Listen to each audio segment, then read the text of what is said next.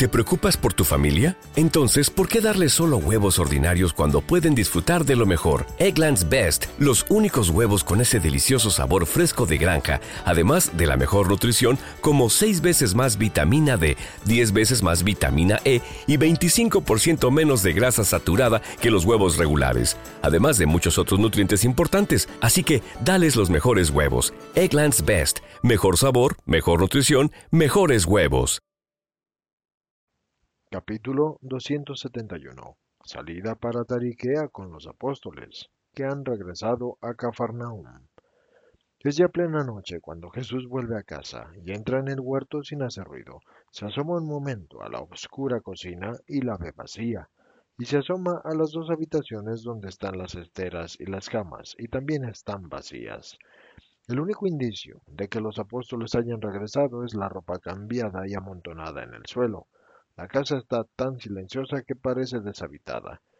Jesús, haciendo menos ruido que una sombra, sube la pequeña escalera, candor en el candor de la luna llena, y llega a la terraza y la atraviesa y parece un espectro moviéndose sin hacer ruido.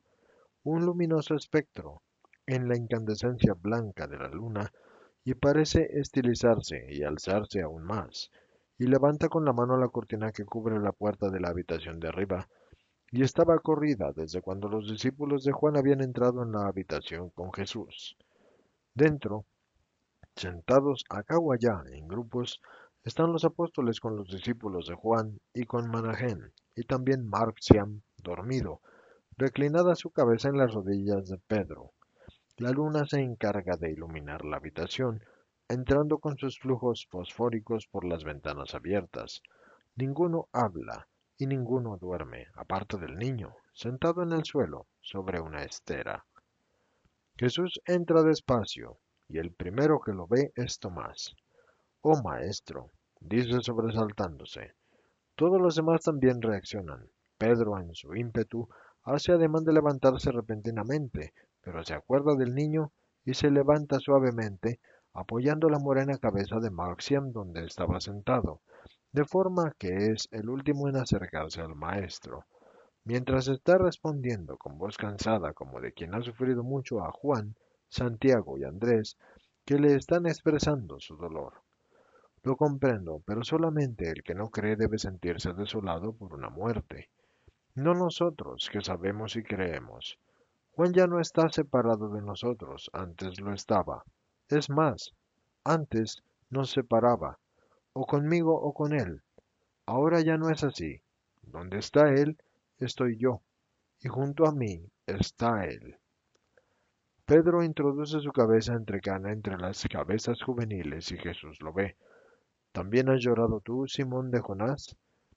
Y Pedro con voz más ronca de lo habitual, sí, Señor, porque yo también había sido de Juan, y además, y además, y pensar que el viernes pasado lamentaba el que la presencia de los fariseos no fuera a amargar el sábado.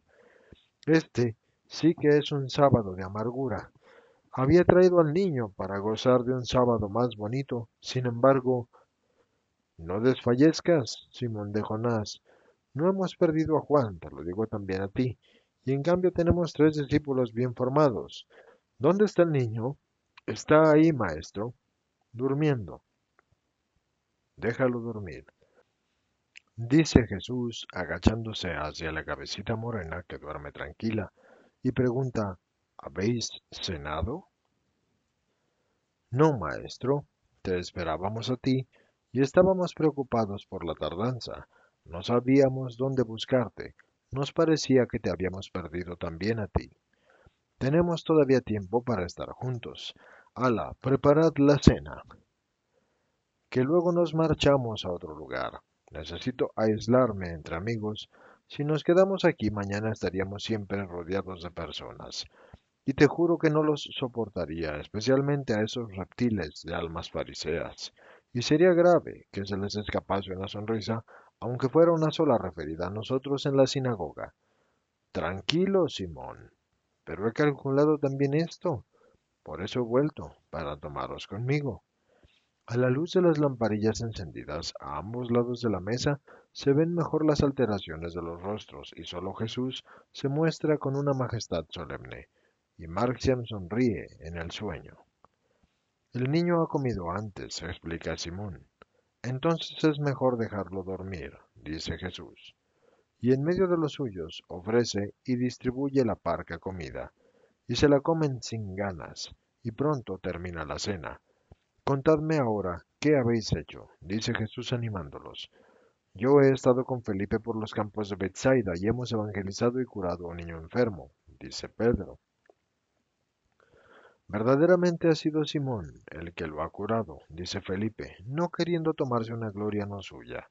Oh Señor, no sé cómo, sé que he orado mucho y con todo mi corazón, porque me daba pena el enfermito.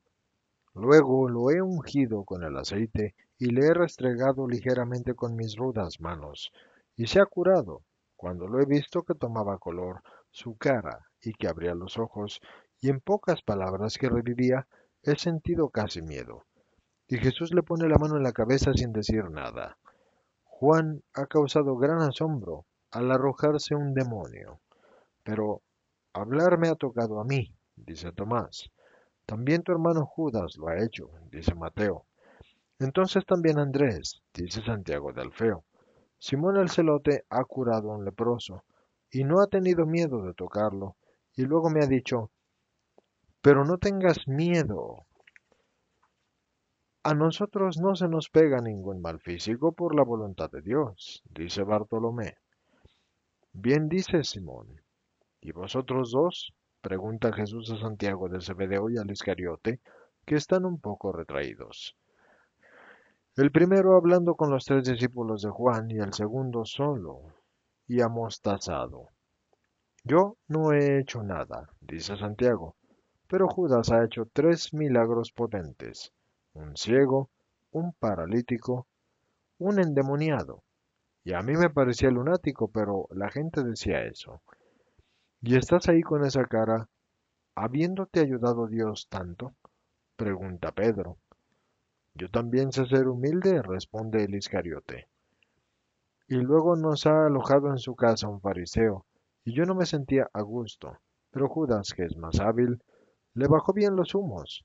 El primer día era altivo, pero luego, ¿verdad, Judas? Y Judas asiente sin decir nada. Muy bien. Y cada vez lo haréis mejor. La próxima semana estaremos juntos.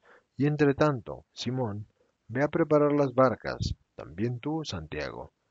Para todos, maestro, no cabremos. ¿No puedes conseguir otra? Si se la pido a mi cuñado, sí. Voy. Ve, y en cuanto hayas terminado vuelve, y no des muchas explicaciones.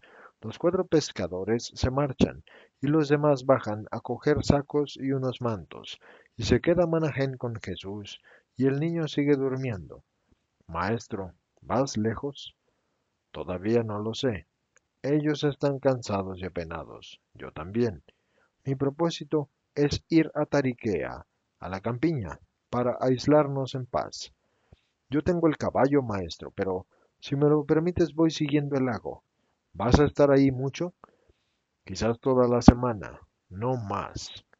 Entonces iré, maestro. Bendíceme en esta primera despedida y quítame un peso del corazón. ¿Cuál, Manajén? Tengo el remordimiento de haber dejado a Juan. Quizás si hubiera estado... No, era su hora. Además, él ciertamente se ha alegrado al verte venir donde yo. No tengas este peso, es más, trata de liberarte pronto y bien del único peso que tienes, el gusto de ser hombre. Hazte espíritu, Manajén, puedes hacerlo. Está en ti la capacidad de serlo. Adiós, Manajén, mi paz sea contigo.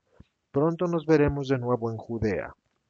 Manajén se arrodilla y Jesús lo bendice y luego lo levanta y lo besa. Y vuelven los otros y se saludan recíprocamente.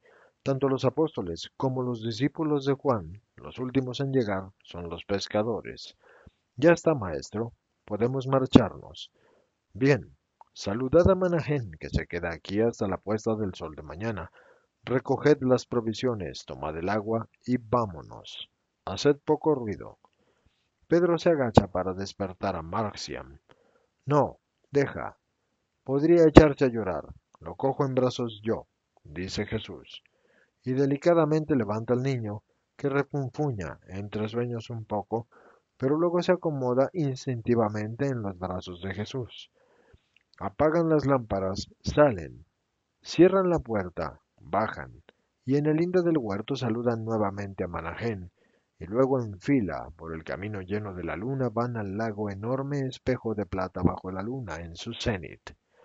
Tres gotas rojas sobre el espejo calmo parecen los tres farolillos de las proas ya metidas en el agua. Suben y se distribuyen por las barcas, y los últimos en subir son los pescadores, Pedro y un mozo ayudante, donde Jesús, Juan y Andrés en la otra, y Santiago y otro ayudante en la tercera. ¿A dónde, maestro? pregunta Pedro. A Tariquea, donde desembarcamos después del milagro de los Gerasenos. Ahora no habrá pantano, y habrá calma. Pedro se adentra en el lago, y también los otros, detrás con las barcas.